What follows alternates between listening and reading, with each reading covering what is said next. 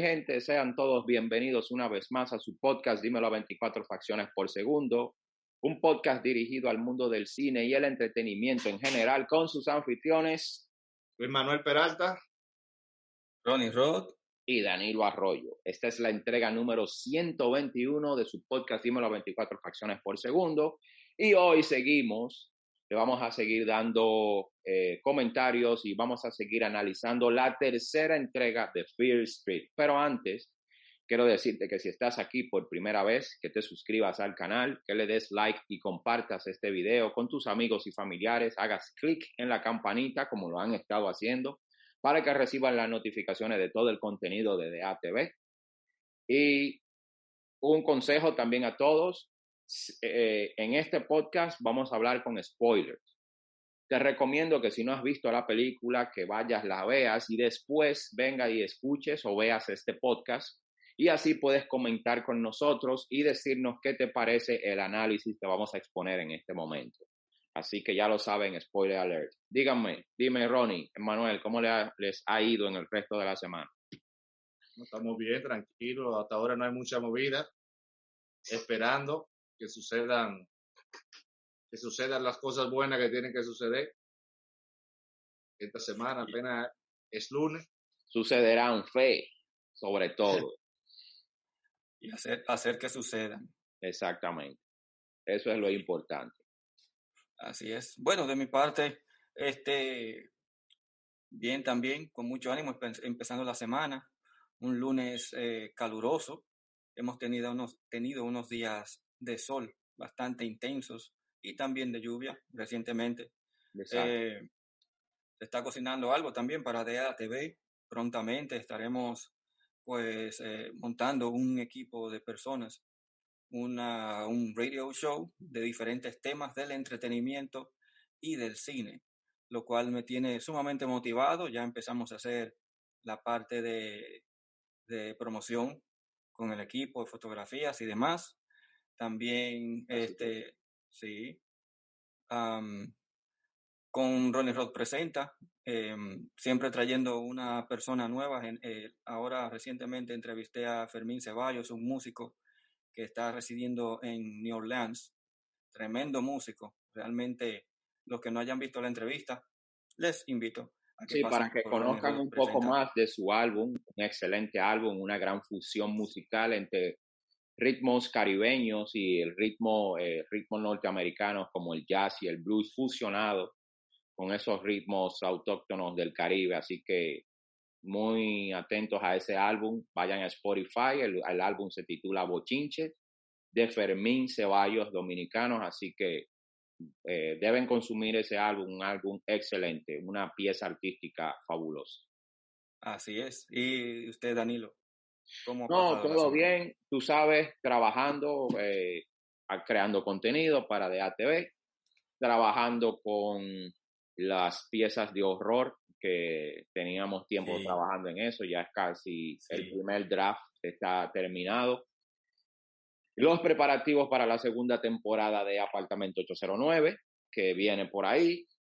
Eh, el Blocking Show, que es el show que hablaban que ya vienen por ahí, que es un, show, un podcast hecho a bloques, trayéndole mejor información, temas de actualidad, tendencia, opiniones, comentarios, un show completo dirigido por cuatro personas. Eh, yo no estaré, lamentablemente a los seguidores no formaré parte de ese show, estaré detrás de cámara, detrás de micrófono, pero los cuatro integrantes se van a divertir muchísimo con ellos.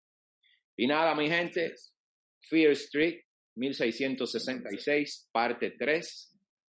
Es una película, eh, la tercera pieza de esta trilogía, eh, muy entretenida, sobre todo, y muy creativa. Está dirigida por, otra vez, por Leigh Janiak.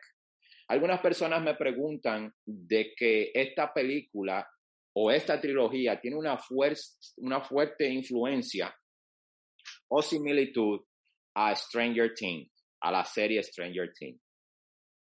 Y eso se debe a que la directora Leigh Janiak está casada con uno de los hermanos Duffer, de los Duffer Brothers, que son los escritores y directores Por eso esta serie o esta trilogía de películas tiene una atmósfera parecida y hay eh, parte del elenco de los actores, también son actores que aparecieron o figuraron en la serie de Stranger Things. Los hermanos Doffer se caracterizan por hacer producciones, producciones de cine que tienen una fuerte influencia o nos hacen viajar al pasado en la década de los 80 y 90, pero sobre todo hacen ápices, se apoyan en la década de los 80 porque fue, es la década en la que ellos fueron niños o fueron adolescentes, al igual que algunos de nosotros, y disfrutaron tanto esa época y quisieron volver a traer esas grandes producciones, esas grandes interpretaciones, las cosas que marcaron esa generación o esas décadas del 80 y principios de los 90. Y por eso esta trilogía tiene esa influencia. Los hermanos Duffer también son productores ejecutivos de esta trilogía de películas. Tienen mucho que ver. Y también eh, la, los guiones, el guion que está basado en los libros de L.R. Stein, eh, tiene también una fuerte influencia de esas décadas. Por eso es que la película tiene esa atmósfera debido a la presencia de los hermanos Doffer o Doffer Brothers en esta producción. Eh, esta producción, Fear Street, parte 3, 1666, está escrita por Phil Grace, Gracedy, eh, R.L. Stein y una tercera guionista que se llama Kate Trefright, y en el elenco tenemos los actores repetidos o, parte del elenco de las otras dos anteriores, como es Kiana Madeira, que hace dos papeles, sigue interpretando a Dina y a Samantha Fear, Ashley Zuckerman como Solomon Good, y también sigue interpretando al oficial Good. Julia Jacobs como Sigi, Olivia Scott como Hannah Miller, Elizabeth Scopel como la verdadera Sarah Fear y Benjamin Flores Jr. como Josh o Henry, que en esta ocasión hace dos personajes, de presente, o bueno, 1994 y pasado, 1166. Y otra vez tenemos a Julia Rewell como Lizzie o Kate, porque hace dos papeles. Emmanuel, ¿qué te pareció esta tercera entrega de Fear Street 1666? Bueno, no, me pareció lo mismo que la otra, no, eh, eh, no es que yo quiera eh, difamar, tengo un problema en la silla, aquí hasta, hasta eso le dio ese Street, le dañó la silla ya. no que yo quiera difamarla ni nada, pero a mí no me, no me gusta mucho la trilogía, me gustó más la, la, la número dos, y aunque esta tiene un, una ambientación en la primera parte de la tercera parte, una ambientación eh, ya del siglo VII, del siglo XVII, perdón. Y, y, me encanta eso, a mí me encanta esa, esa, esa película que tiene un ambiente de época, el vestuario, todo eso, aunque no se ve realmente para mí, no le encontré la actuación de la época. O sea, cómo, actuarían los, cómo serían los, las personas en, en, esa época. Lo vi actuando normal, relax, como si estuviera en el siglo, en el siglo XXI y los gestos, la forma de conversar uno con otro, no tenían mucha, mucha cuestión de ese, de ese tiempo, no tenían mucha, una gestualidad de ese tiempo, no tenían un tono de ese tiempo. Y lo que hace que sea una película a veces relax, se tome a, a Chelsea en cierto sentido. Y otra cosa es que abunda una fantasía sin fundamento, o sea, no, no sé, eh, eh, es, eh, tiene mucha confusión la, la, película, si el pacto con el diablo, si Dios, si, si, la, si la religión, si, si, si los puritanos, si esto, entonces al final se queda que, que, que la protagonista es no sé, o sea, no sé cuál es la idea que quieren transmitir en general, solamente que ella cometió algo que en aquel tiempo eh, se lo encontraban mal, pero que en este tiempo ya está bien. Entonces, temáticamente es muy confuso todo. O sea, tendría que ir por detalle, pero de forma general yo le doy un 2 y me quedo con la segunda mejor. ahorita detallamos por qué. Oh my God. Pero La mató. vamos a completar el juicio primero. La mató. Bueno, eh, ok, bueno, voy a entrar aquí. De hecho, de las tres, creo que esta me gustó más. De las tres películas. Eh, me llamó la atención. Todo lo que dijiste, creo que es válido lo que dijo Danilo. Ya entrando en materia de la película, es una película para entretener. Ah, a grosso modo, podemos decir que la película cuenta o ya busca resolver todos los enigmas que, se habían presentado en la primera y la segunda parte de esta historia. Entendemos al final un poco, por lo menos yo pude entender que básicamente la protagonista, eh, Dina, quien tiene unos amoríos prohibidos por ser lésbicos, eh, y más en una, en una época donde todo eso se veía mal, obviamente. Imagínate, 1666, todo lo que era eh, no muy bien visto, vamos a decir, por la, la religión eh, ultrafanática que vivía la gente en ese momento.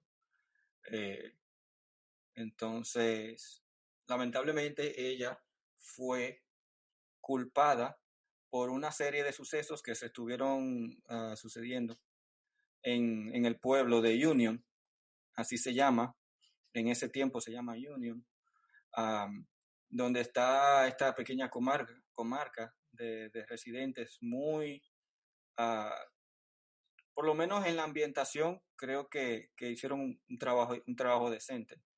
Entonces sucede que hay uno de los habitantes de este pequeño pueblo que hace un pacto con, con el demonio, o uno de los demonios, no entendí bien tampoco, porque ellos tienen un nombre con, un libro, perdón, con nombres, a cambio de que éste le diera poder de algún tipo, que no entendí qué poder era que le daba, porque el tipo era un riqueza. Poder, prosperidad, dinero, prosperidad, pero que el tipo vivía como un pordiosero. Sí, por eso, es hacía que yo es lo que- por eso hacía el pacto, para salir de esa olla. Exacto, exacto, para salir de eso. A costa de eso, entonces empiezan a suceder cosas extrañas en el pueblo, eh, alimentos pudriéndose, animales de ganado muriéndose. y como era muy común, creo, eh, en esos tiempos, todo lo que las personas no podían entender, todo lo que era negativo, oscuro, se le, se le, se le daba una explicación, vamos a decir, de carácter oscuro. Algún demonio, una bruja. Y agarraron a la pobre protagonista, ella es la culpable.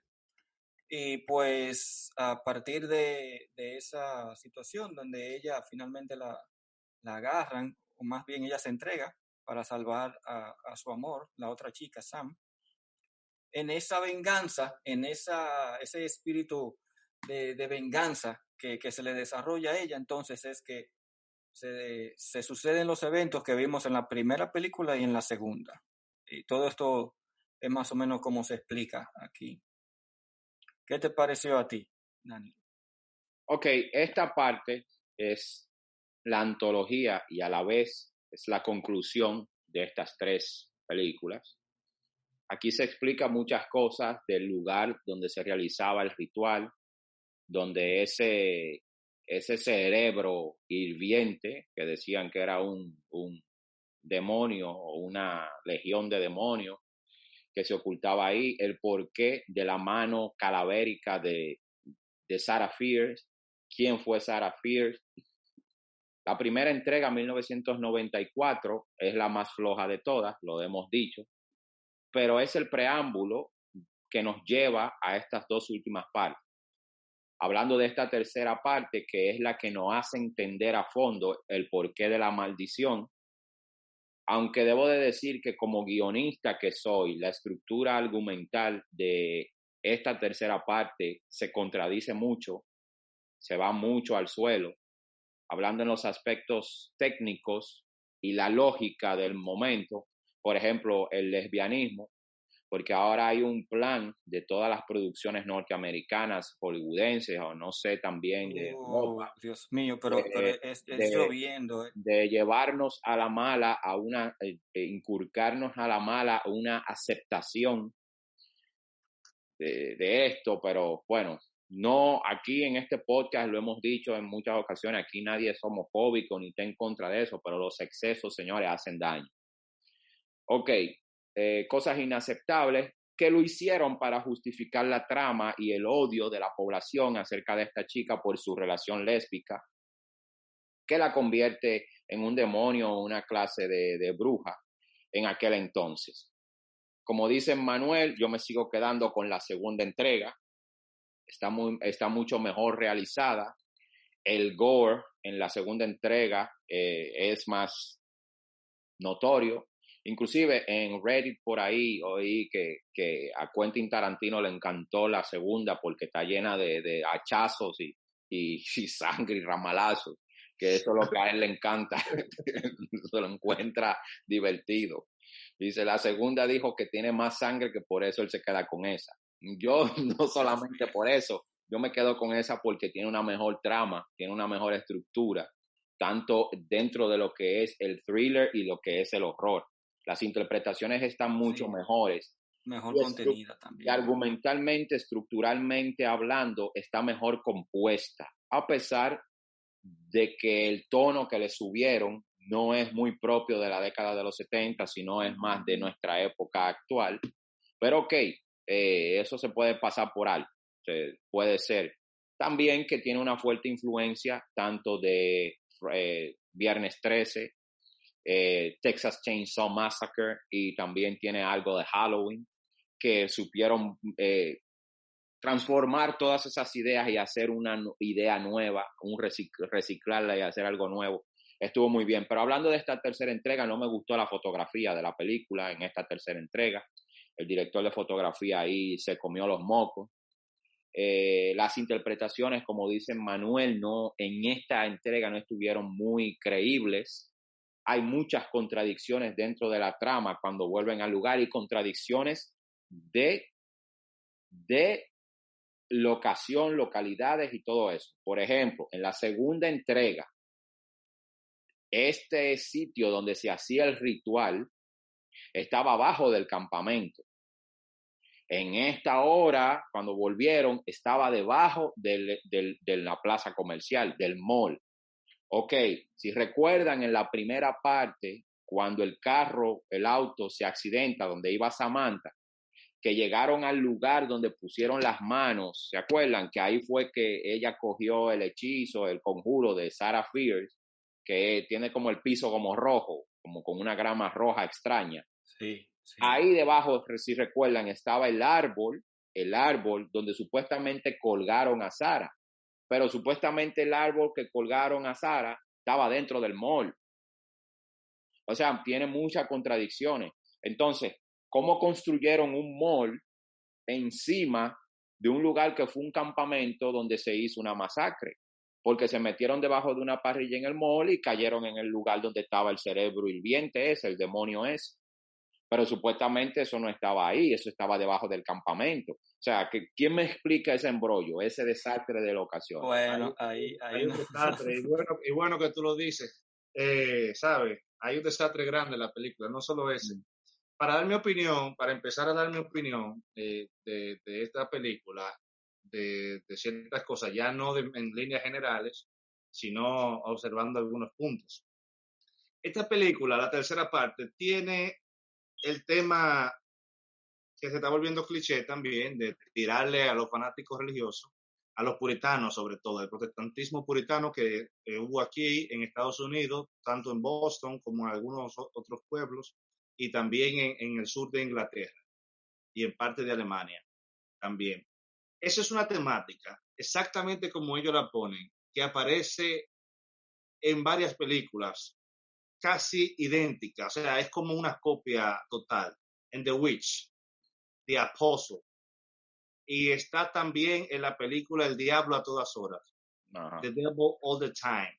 Es la misma cuestión. Incluso el personaje eh, eh, del, el papá de ella. del asesino y, de, y del fanático que empieza a acusar a la chica es igualito a, a, Robert Pattinson que hace el pastor en, en Del Diablo Me fijé en ese detalle, el pelo, la, la cara así bien. El pelo, la cara, el pastor también que, que, es fanático, que mata a la gente, los chamaquitos en la iglesia, que es una cuestión que, que, se le monta el demonio, el pastor, y empieza a matar a los muchachos como una especie de juramento para salvar supuestamente la nueva generación.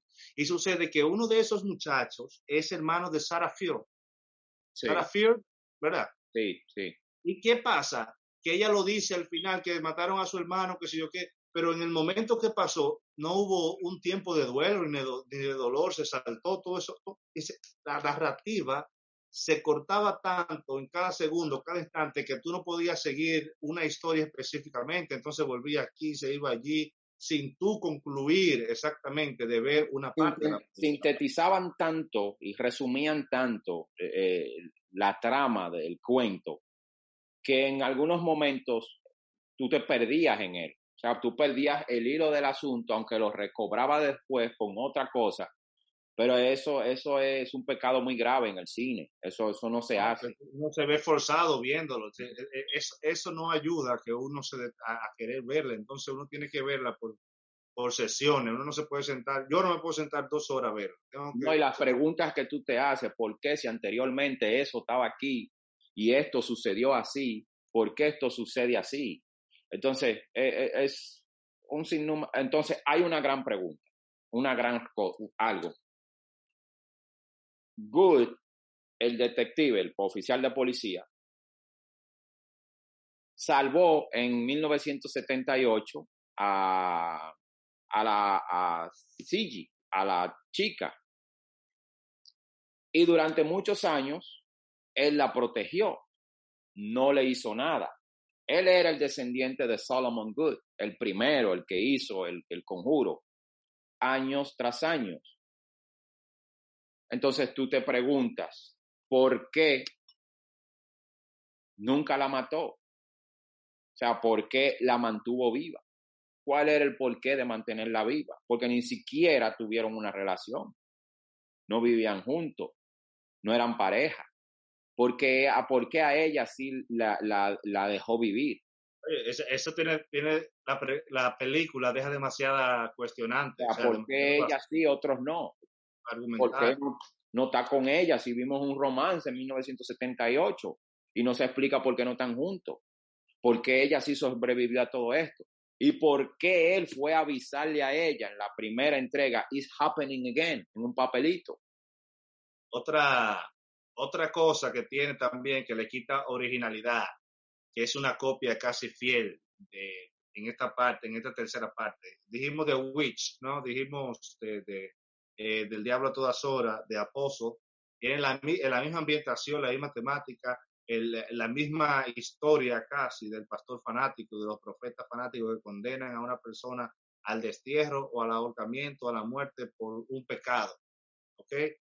Esa se parece también, tiene una copia tan fiel de un personaje de Peaky, Blinder, Blind, eh, Blinders. Yo no sé si ustedes han visto esta serie con, ah. con William. Eh, hay, Tom Hardy hace un papel de un judío llamado Salomón, un judío mafioso cruel, llamado a sí mismo Salomón, que tiene todo amarrado, que uno piensa que el malo es, e, es, uno, pero él es realmente el malo de esa serie. Y él aparece ya en la tercera, cuarta y quinta. Entonces, aquí en el Salomón que hay aquí, se le da un toque de Jesucristo al principio, de que entiende, incluso hay una, hay una parodia de, de la pasión de Cristo, de un momento que él está hablando con ella, que le dice que le entienden y lo presentan como un Cristo, lo presentan como un chico bueno, y se llama Salomón y, hace muchísimas cosas para, para, la prosperidad, que es lo mismo que hace Salomón, el de Tom Hardy en Peaky Blinders, que es un judío, que es, que es religioso, pero aunque no tenga cuestiones eh, con el diablo, sí que tiene su religión judía y vive para la prosperidad. Eso es malo de esta película, de, de, lo que los, nosotros, los cinéfilos, que hemos visto tanto cine, tanto reciente como un, tanto clásico, todo este collage que tomaron de aquí, de aquí, de aquí, de aquí, eso le quita originalidad.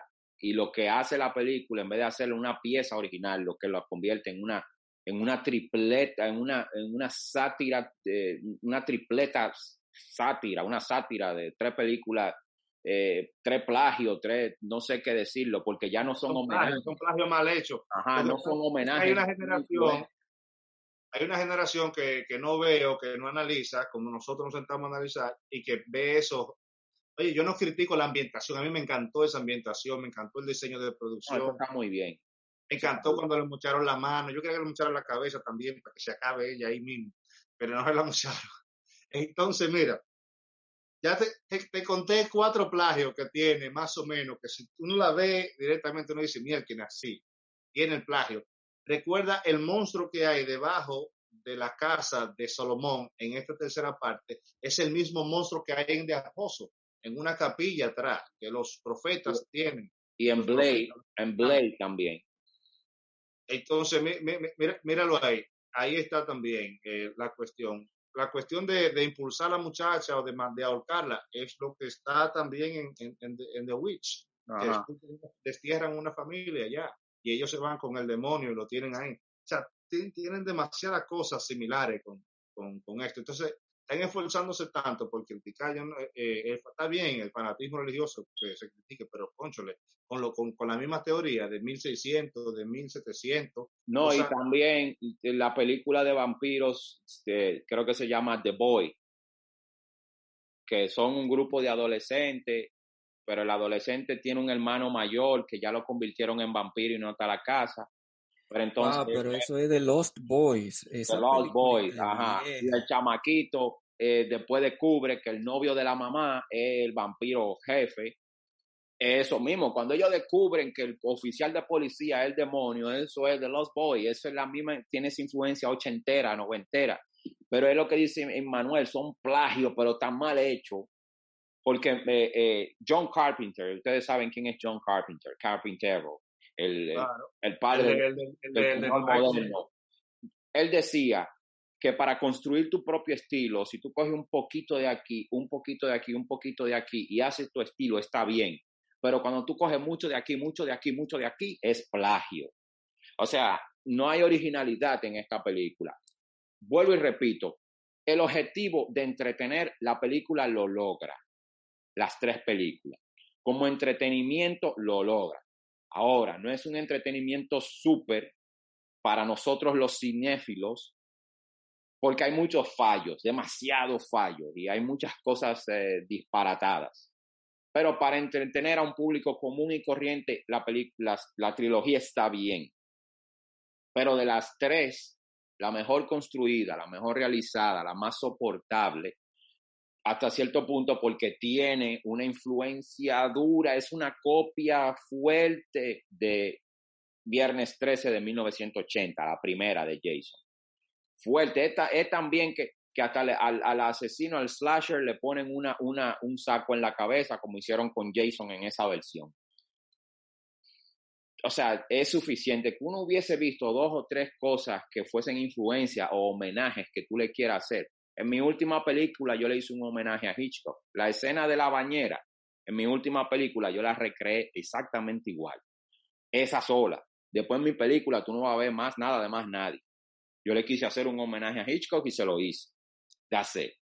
Pero cuando yo veo esta película, Devil All the Time, eh, la de Tom Hardy, eh, eh, Lost Boy, Texas Chainsaw Massacre, hasta algo del exorcista tiene. O sea, eh, eh, o sea, no hay originalidad. Sí lo tiene, pero conchole, es que cuando tú has visto, por ejemplo, Masacre, Masacre en Texas, que tú sabes que tú te sumerges en una película, que tú estás así, conchole, ¿qué va a pasar? ¿Y qué va a pasar? ¿Y qué va a pasar?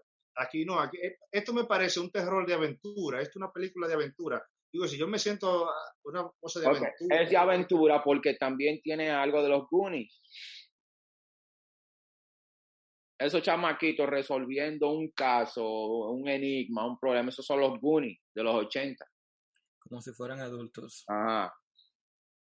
sin adultos alrededor. Sí, sí, porque también la parte 2 dice que hay un campamento de adolescentes y de niños y no hay ni un solo adulto que lo supervise, matándose entre sí, haciendo de todo y ah, ah, hay otro plagio, espérate, espérate que hay otro plagio. Eh, ¿Te recuerdas de Scary Movie 1? La parte 1, Scary Movie, eh, la versión satírica de, de Scream. Ajá el mongolo, el policía loco, era el asesino. ¿No te recuerda este, a, Capitán Good? Eh, ¿Cómo es? Eh, eh, al descendiente. A Good, ajá. Good, el, el, el, como, ok. Ese me parece el mismo policía. Sí, es, sí, es que, es que todo lo que tú le puedes encontrar de referencia de otras películas de horror, ahí está. Ahí está. Hasta tiene de Freddy Krueger, porque la muerte de Sarah Fierce, así mismo fue que condenaron a Freddy Krueger. Lo condenaron de cosas que él no cometió en cierto, en cierto modo, y por eso él vuelve en el sueño a matarlo a todos. Tiene, tiene una trama forzada, rara, extraña, confusa, bueno. Eh... Mira, yo, yo estaba escribiendo una cosa de horror, lo que estábamos hablando eh, la, la vez aquella. Y yo escribí como 10 o 12 escenas y la estoy leyendo. Y en una estoy viendo que por estar tan pendiente al conjuro de Conjuring, vi que tenía como 6 o 7 escenas que se parecían mucho al conjuro 1. Yo borré esa vaina y empecé de nuevo a escribir. Ya. O sea, tú puedes coger cierta influencia o algo y, ah, mira, eso se parece al conjuro en una cosita pero no fielmente, y coger de tantas cosas y vaciarla aquí. Eso es lo que parece un collage, una, un reciclaje. Reciclaron un montón de películas y sacaron tres piezas nuevas. Bueno. Realmente la, la película, como dije, entretiene, pero no es para nada eh, cinematográficamente una buena realización. No. Y no es original. Creo que ni siquiera busca ser original. Eh, se apoya mucho en, en, otras producciones y algo que me llamó la atención negativamente o me distrajo, no me llamó la, me llamó la atención y me sacó de la experiencia de la película. Eh, no sé en español, pero en inglés los acentos que intentaron hacer no eran muy convincentes del todo. Fue sumamente chocante eh, y no es un comentario racista, es porque estamos hablando del 1666. Y cómo es que la chica tiene un hermano y es, un, y es moreno. Yo creo que yo no vi una sola mujer de color en esa, en esa aldea. ¿Ustedes vieron alguna? No, lo que pasa es que, disculpa que te interrumpa y te corrija ahí. Lo que pasa es que supuestamente Dina está viendo en sus eh, está viviendo lo que la verdadera Sarah Fierce vivió, pero ella lo está viendo desde las personas, de que ella personajes o las personas que rodean a Shady Side. Pero en, realidad, en realidad, los personajes reales, los que vivieron en verdad la historia, no eran esos. O sea, eso oh, le pusieron parte de la, supuestamente de la imaginación de Dina. Por eso, por eso se pasa un poquito, porque tú tienes que estar muy claro. En 1666, en un lugar así, no iban a haber negros y menos sueltos. Habían negros, pero esclavos. Exactamente, dije, iban a haber negros, no iban a haber negros sueltos, eran esclavos, amarrados con cadena y todo eso. Y menos, y menos con los puritanos, porque los puritanos eran bien, bien, bien racistas.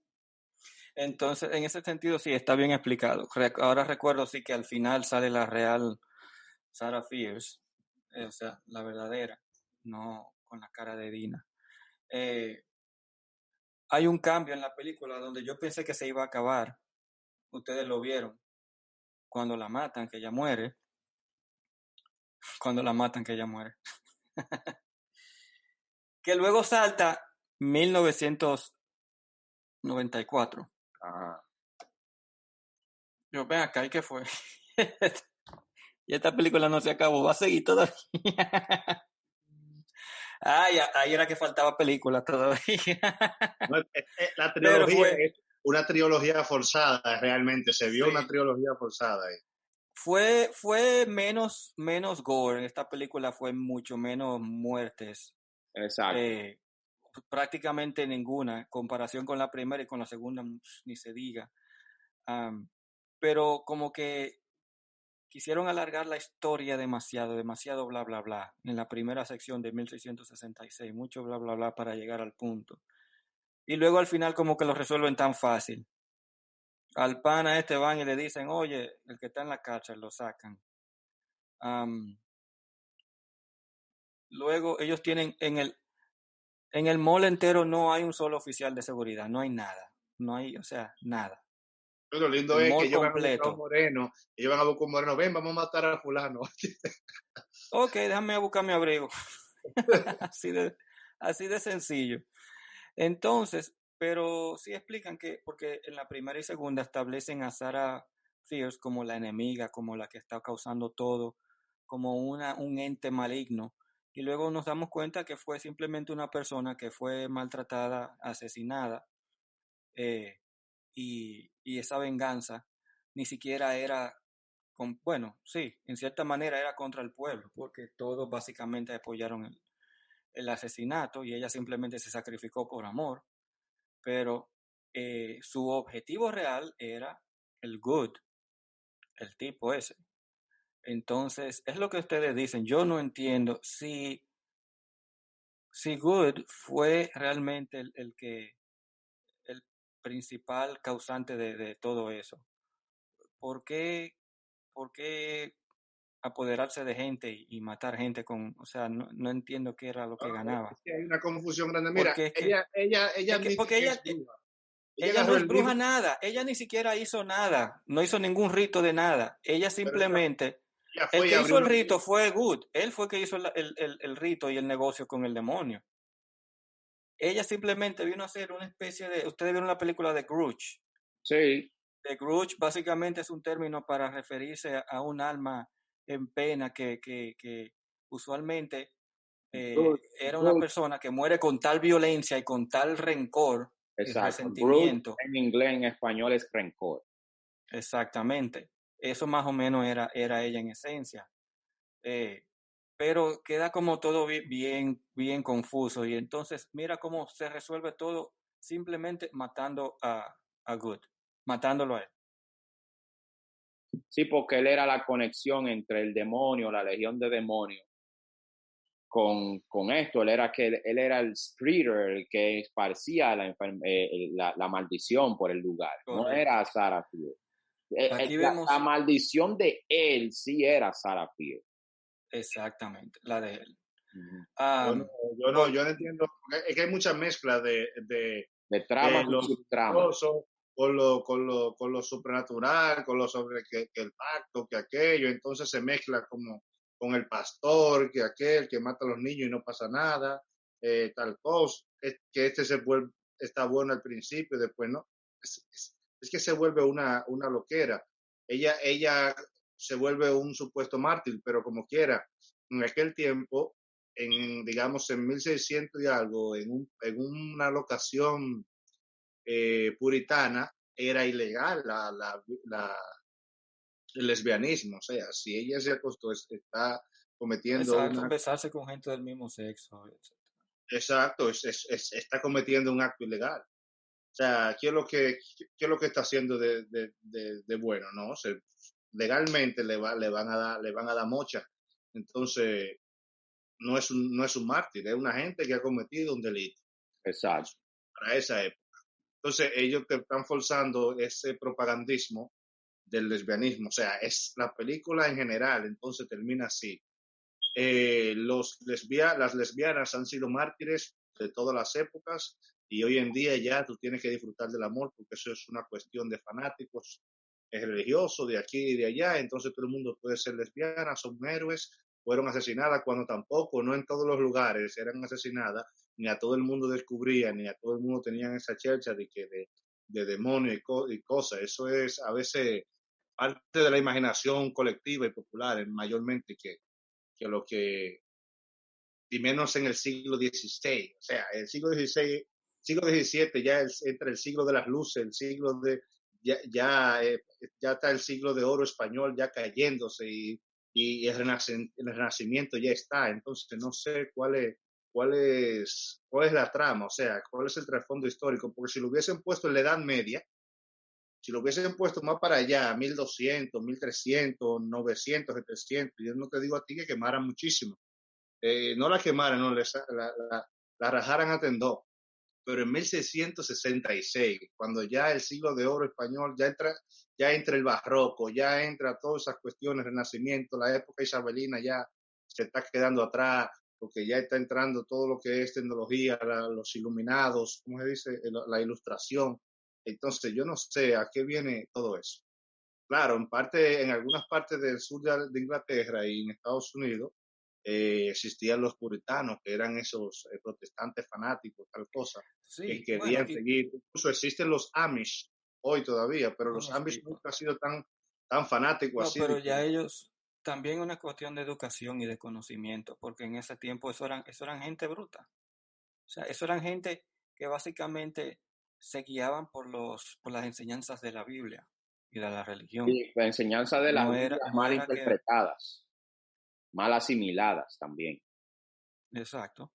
Entonces, la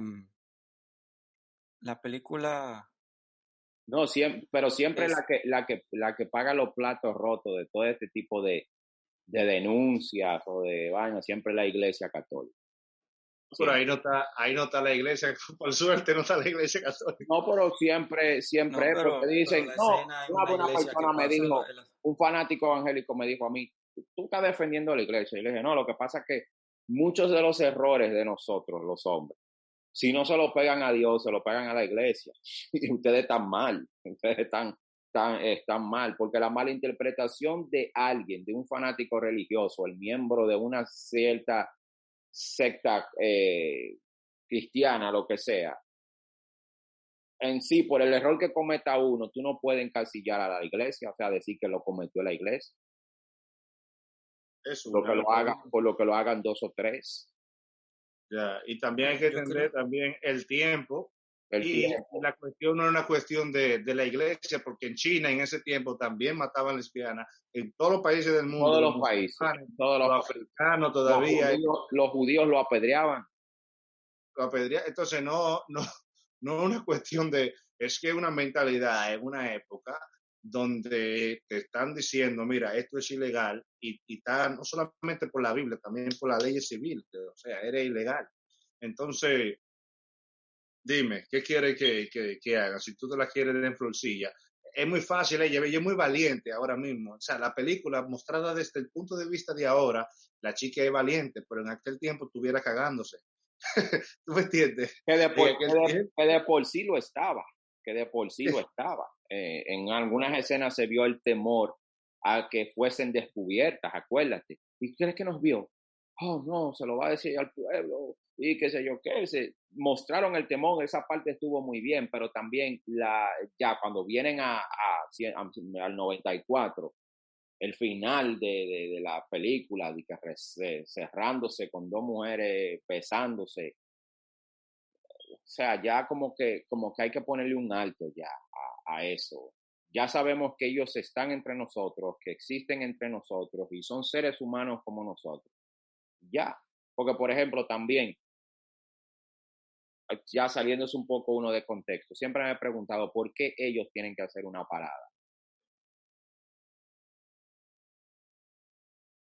Yo siempre pienso que ese tipo de, de exhibicionismo y de eso, lo que lo pones a ellos más en el, en el, en el blanco, de ser víctimas de ataque y de todo eso. Porque yo pienso que si ellos quieren integrarse a la sociedad, simplemente tienen que integrarse y ya. Ser como ellos son y ya. O sea, decir tanto, yo soy, yo siento así y me siento así y soy fulano y hacer un carnaval, una exhibición, un festival. O sea, no entiendo por qué. O sea, yo lo que pienso que ellos quieren, bueno, dejémoslo ahí, porque después, después no, no, dan. Bueno, quiero ver los comentarios después de la gente. porque no, porque saben y se lo hemos dicho en, muchos podcasts con anterioridad que nosotros yo soy amigo de, de la comunidad. Pero no, lo que está mal está mal. No me refiero a su sentir, a su forma de ser, sino lo que me refiero es a esa propaganda Mira, yo creo que ya está llegando a un nivel de que, está... se la quieren inculcar sobre todo a los más jóvenes, a los niños. Gracias, me quitaste la palabra de la El que quiera ser como ser, si lo es así desde pequeño, pero está bien, deja que lo muestre en su adultez. Déjenlo tranquilo, dejen a los niños. No solo quieras inculcar como que eso es normal, como que eso está bien. Ok, está bien para ti como persona adulta, que ya eres una persona que tienes tu razonamiento, que ya has tomado tus decisiones pero no quieras, no quieras acabar con la inocencia y la niñez de los más jóvenes. En fin. Bueno. Entonces, sí, eso es una tendencia ahora mismo. Hay muchas series de televisión, tanto de chicas y de chicos. El lesbianismo, homosexualidad, es eh, más, básicamente se quiere normalizar ah, en el modo de que se lo, se lo están restregando a uno en la cara. Ese, eh, ese, ese, ese, esa propaganda sexual debe pararse.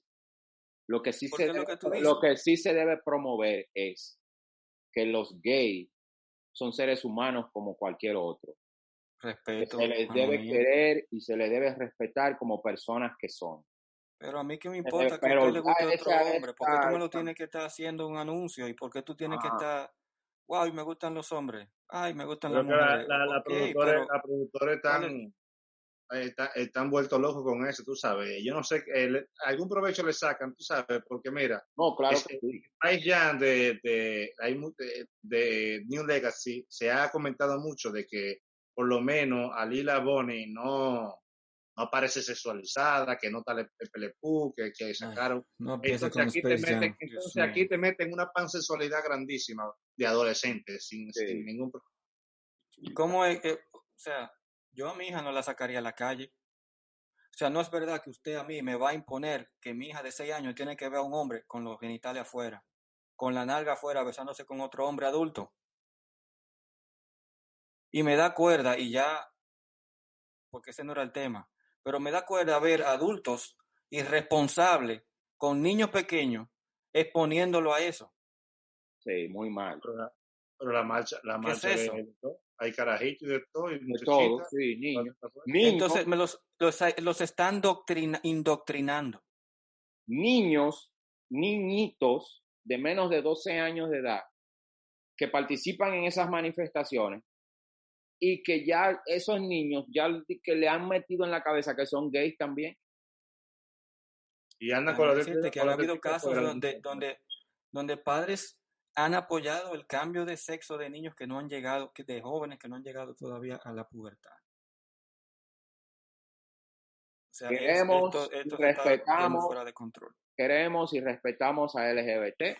Tenemos muchos amigos en esa comunidad, grandes amigos, muy grandes amigos y colegas, pero lo que está mal, está mal. Punto. Okay. Como esta película que está terrible. a mí me gustó porque me entretuvo. pero Emanuel, está muy dadivoso hoy.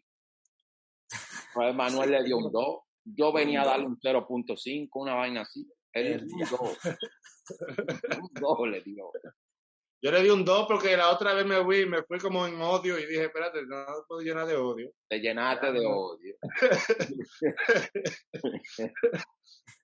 bueno, no, yo le doy un 0.5. Esa película está muy mala. Y e, esta chica, Kiana Madeira, eh, su interpretación estuvo muy mala en esta, en esta entrega.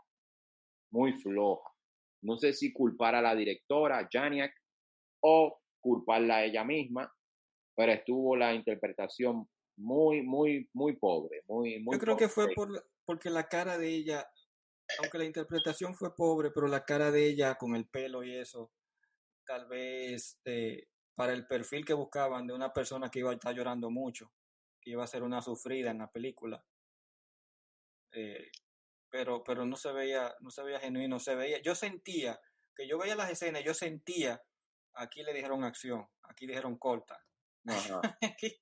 los pocos flashbacks, las poquitos flashback apariciones donde aparecía Elizabeth Scopel, que es la verdadera Sarah Fear, es así, es así. Esas, Pero entonces, yo pienso que debieron, que debieron, en esas escenas así, debieron dejar a la Sara original y después volverse de vez en cuando a Dina y, dejar a la Sara original para que resuelva. Eso te iba a decir que, en total la película la película argumentalmente está muy mal construida la película está muy mal narrada los aspectos técnicos en algunos como sobre todo la fotografía muy mal. La dirección de arte está muy buena la ambientación de 1666 las vestimentas todo está muy bien. Uno que otro efecto especial que no están bien pero tampoco están mal están aceptables.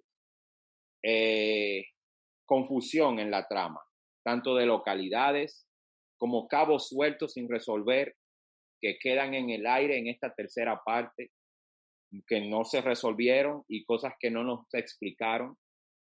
Porque a la mujer, yo le decía, pero ven acá, ese árbol estaba cuando chocó el carro, que en ese árbol era que, que estaba la maldición, ellos estaban exactamente debajo del árbol. Entonces también estos túneles estaban debajo del campamento y el campamento estaba muy lejos de Shady Side. Y entonces ahí está el mall de Shady Side. Y entonces explique, explíquenme ese embrollo, ese desastre. ¿Por qué Good, el oficial Good, dejó viva en el 78, le devolvió la vida en el 78 a la chamaquita? ¿Y por qué le avisa en la primera parte que está pasando otra vez? ¿Por qué? ¿Cuál fue el por qué? Y, entonces nos presentan un romance en el 78, pero en el 94 no están juntos, no son pareja, no son nada. O sea, explíquenme aparte de los plagios. Ajá. Todo presenta ese collage, ese plagio, ese, ese, ese sancocho tremendo que tenía esa producción. 0.5, ya. Te voy a dar un 1. Están, dadivosos ustedes hoy. Uno, está bien. No, fui, hoy, hoy fui yo el que me llené de odio. Bueno, yo sabía que eso iba de mal en peor. Yo sé, desde la primera vez que hablamos, yo le dije que, iba más de mal en peor. Es cuando una película se basa solamente en el concepto de entretenimiento. O sea, la película no tiene humor, no tiene terror en verdad. La aventura está como la música para la aventura, chévere. y hay malas noticias. Tiene otra parte. Hay otra trilogía. Que empieza dos mil y pico, dos mil qué sé yo cuánto, en 1994, una vaina así. Ya Ay, porque alguien agarró el libro ese. Se, se, lleva, se llevan el libro. Se llevan el libro. Ay, Dios mío. ¿Pero y quién se lo recomendó eso? Bueno. Yo lo bueno, compré por negocio, negocio. Porque el primer día estaba aquí en el top, en el top one, eh, First Street, 1995, algo así. Okay, a Netflix se quedó con la suya, el clavo. Y, y, a los dos días estaba en el noveno. sí. Yo no sé, no, no, no me cuadra, no he visto ni buenos comentarios. Todo el mundo dice, el que más bien habla dice que lo entretuvo. Y ya. Después de ahí nadie pasa. Muy bien, me entretuvo. Me entretuvo. Nadie pasa de ahí oye, entretenimiento está bien, pero yo no la vuelvo a ver de nuevo. Ah, no, no, yo tampoco. Y es olvidable, uno se, se, lo olvida. Hay, hay gustos culpo, culposos que tú vuelves y los ves, porque esto no, esto no tenía gusto, ni, ni culpa, ni nada. Esto, estaba, esto era un gusto condenado al, al cadalso. Eso no fue, cuando Ronnie, cuando Ronnie publicó el link antes de ayer, eh, no sé, ¿cuándo fue? Yo dije, ay, concho, de verdad que tengo que ver esa película. Y yo me di, una vaina en el pecho me dio así. que Déjame tragarme este veneno. Tengo que tragarme este veneno. Bueno, nada, mi gente, esta fue la entrega número 121 de su podcast Dímelo 24 fracciones por segundo. Si estás aquí por primera vez, suscríbete al canal, dale like a este video, compártelo con amigos y familiares, haz clic en la campanita para que recibas las notificaciones de este podcast y el demás contenido de ATV. Y nada, mi gente, con ustedes Danilo Arroyo. Emanuel Peralta. Y también se despide Ronnie Roth. Ah, unas palabras antes de despedir para aquellas personas que de manera u otra se sienten molestos con la insistencia de este podcast. La existencia y insistencia de este podcast. Muchos que hacían este podcast, que estaban con nosotros, se fueron a hacer un podcast calentando una greca. Pero el café nunca subió. Otros se fueron a hacer un podcast con un té caliente, pero el té se les enfrió. Otros son todólogos, pero ¿para qué, ¿para qué hablar de muchas cosas si solo se puede hablar de cine?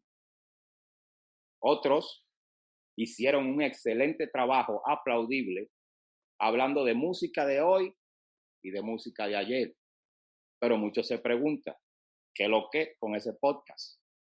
Pero sin embargo, nosotros tres se lo seguimos diciendo a 24 fracciones por segundo. ¡Llévatelo!